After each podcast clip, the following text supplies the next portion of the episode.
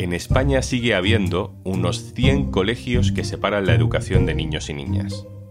Una ley dice que ya no podrán seguir siendo centros concertados con subvención pública. La justicia le da la razón, pero la batalla no ha terminado. Soy Juan Luis Sánchez. Hoy en un tema al día, separar niños y niñas en el cole. ¿Quién, cómo y hasta cuándo?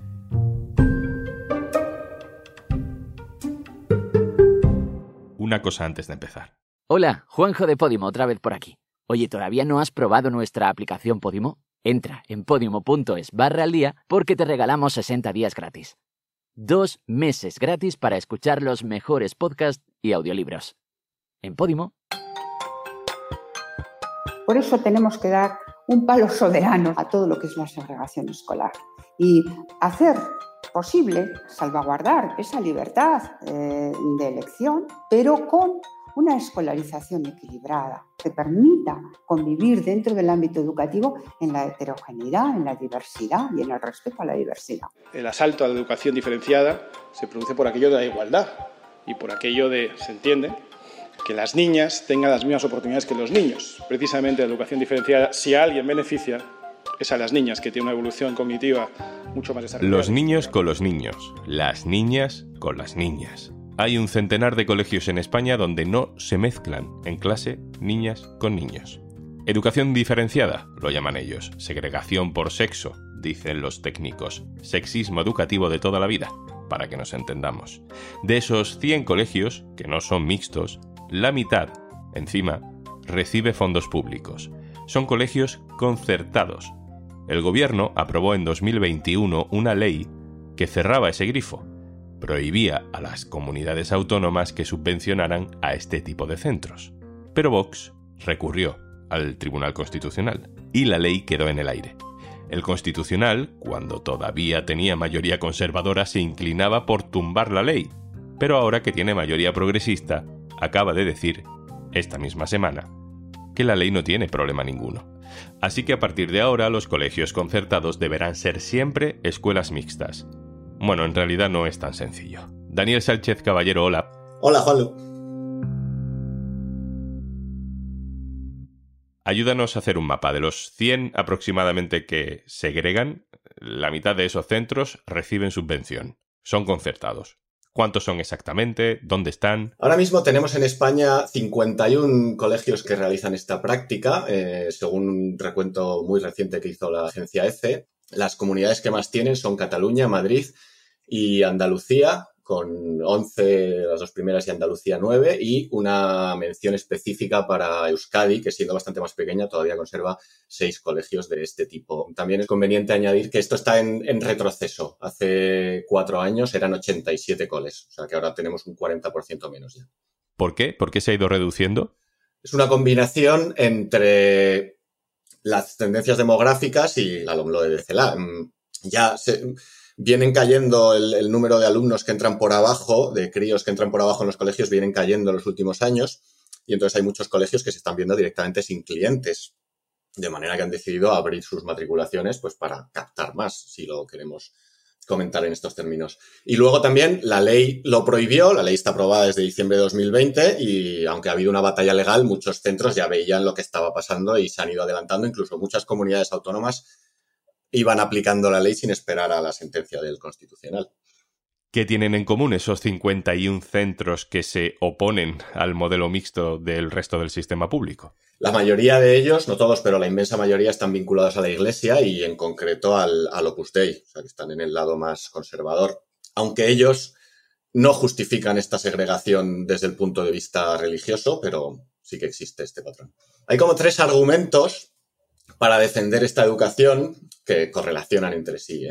Uno es que una educación diferenciada hace posible atender los problemas específicos o las características específicas de cada sexo. ¿no? Las niñas maduran antes, eh, los niños son más alborotadores y entonces, pues, digamos que cada uno se puede centrar más.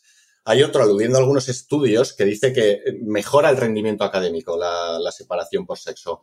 Estos estudios han sido muy refutados y como que esta afirmación es válida en condiciones muy determinadas y no tienen un respaldo científico, digamos. Y bueno, luego el último es eh, atender a los diferentes ritmos madurativos propios de, cada sexo para que no se vean influenciados por el otro, digamos. Y además dicen los defensores de esta educación que de esta manera se da tanto a niños como a niñas la posibilidad de elegir la carrera profesional que quieran sin estar presionados por los roles que tradicionalmente se asignan. Al no tener la referencia contraria, digamos, mm, eligen con más libertad, dice esta teoría. Teoría que casualmente solo defienden grupos muy religiosos porque el consenso científico internacional es que la educación mixta es más beneficiosa tanto para el desarrollo personal como para el desarrollo académico. Bueno, no vamos a abundar en eso porque mm, para entender la realidad de la educación segregada solo hay que hablar con nuestros padres o nuestros abuelos. Dani, cuéntame algo más de esos grupos que están detrás de los centros segregados. ¿Son congregaciones, son empresas? ¿Qué sabemos? Tenemos muchas congregaciones, efectivamente, muchos grupos que tienen varios colegios por toda España y luego también hay centros individuales. Te doy algunos nombres. Tenemos, por ejemplo, el Grupo Fomento de Centros de Enseñanza, que están por toda España y que tienen buena parte de, los colegios que, que segregan. Tenemos la Institución Familiar de Educación de Cataluña, que está sobre todo obviamente en Cataluña, pero también en Baleares, es una de las que está entrando en el mixto ya, eh, a raíz de, los movimientos que hizo la Generalitat y de su propia falta de, alumnado que comentábamos. Estos sí que estaban especialmente vinculados al Opus Dei ellos hablan del mensaje del Opus Dei como rasgo nuclear de su identidad y hablamos de centros como la Farga en San Cugat, la Valle en Sabadell o la institución Tarragona mm, en Madrid el centro educativo Fomento que comentábamos, que es como se conoce, tiene o tenía, porque ya decimos que algunos centros han ido pasando, pero 32 colegios, 7 de ellos en Madrid. También tiene una universidad, que es el Centro Universitario Villanueva, eh, y también están estos muy vinculados con el Opus.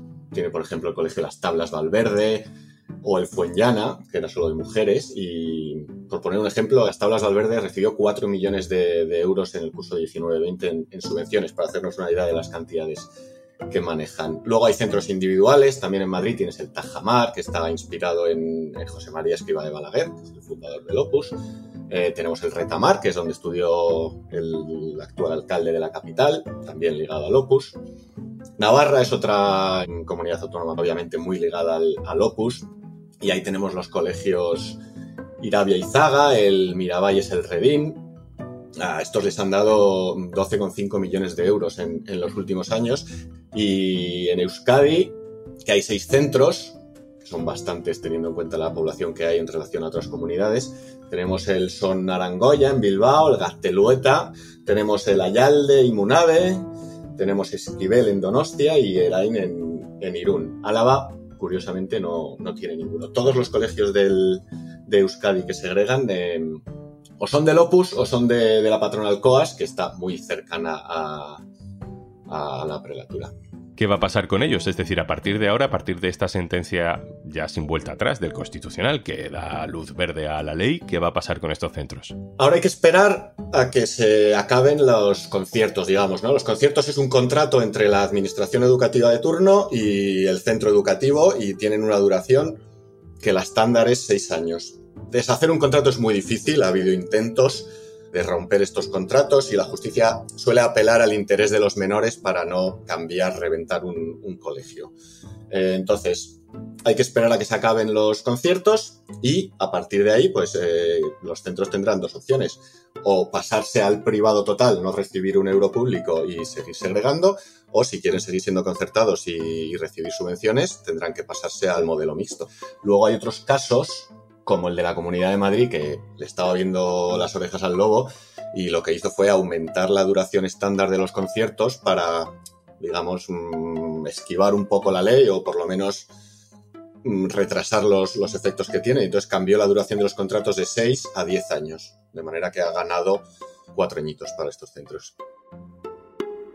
A mí esto me recuerda también a la polémica reciente sobre los colegios mayores después del escándalo del Elías Aúja.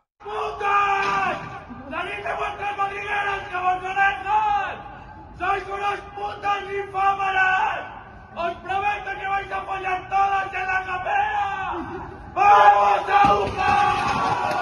Después de aquello, Dani, el gobierno anunció que las residencias universitarias con algún tipo de sostén público tampoco podrían segregar por sexos. Claro, de hecho, podría decirse, no sé si ha sido tan pensado, pero podría decirse que hay una especie de plan global del gobierno, porque en la LOSU, la ley universitaria que se acaba de aprobar hace un mes, se ha incluido una disposición para, muy en la línea equivalente, si quieres, a, esta de, la LOMLOE, para prohibir que los colegios mayores que segregan eh, estén adscritos a universidades públicas. Esto, mm, de facto, que suena así como muy, muy técnico y muy tal, de facto quiere decir que si tú quieres ser un colegio mayor y con todo lo que implica ser un colegio mayor, que son beneficios fiscales y, otras cosas, no puedes segregar. Eh, es un poco lo mismo que los, que los colegios. Tú quieres segregar, fantástico, vas a ser privado y a tu bola.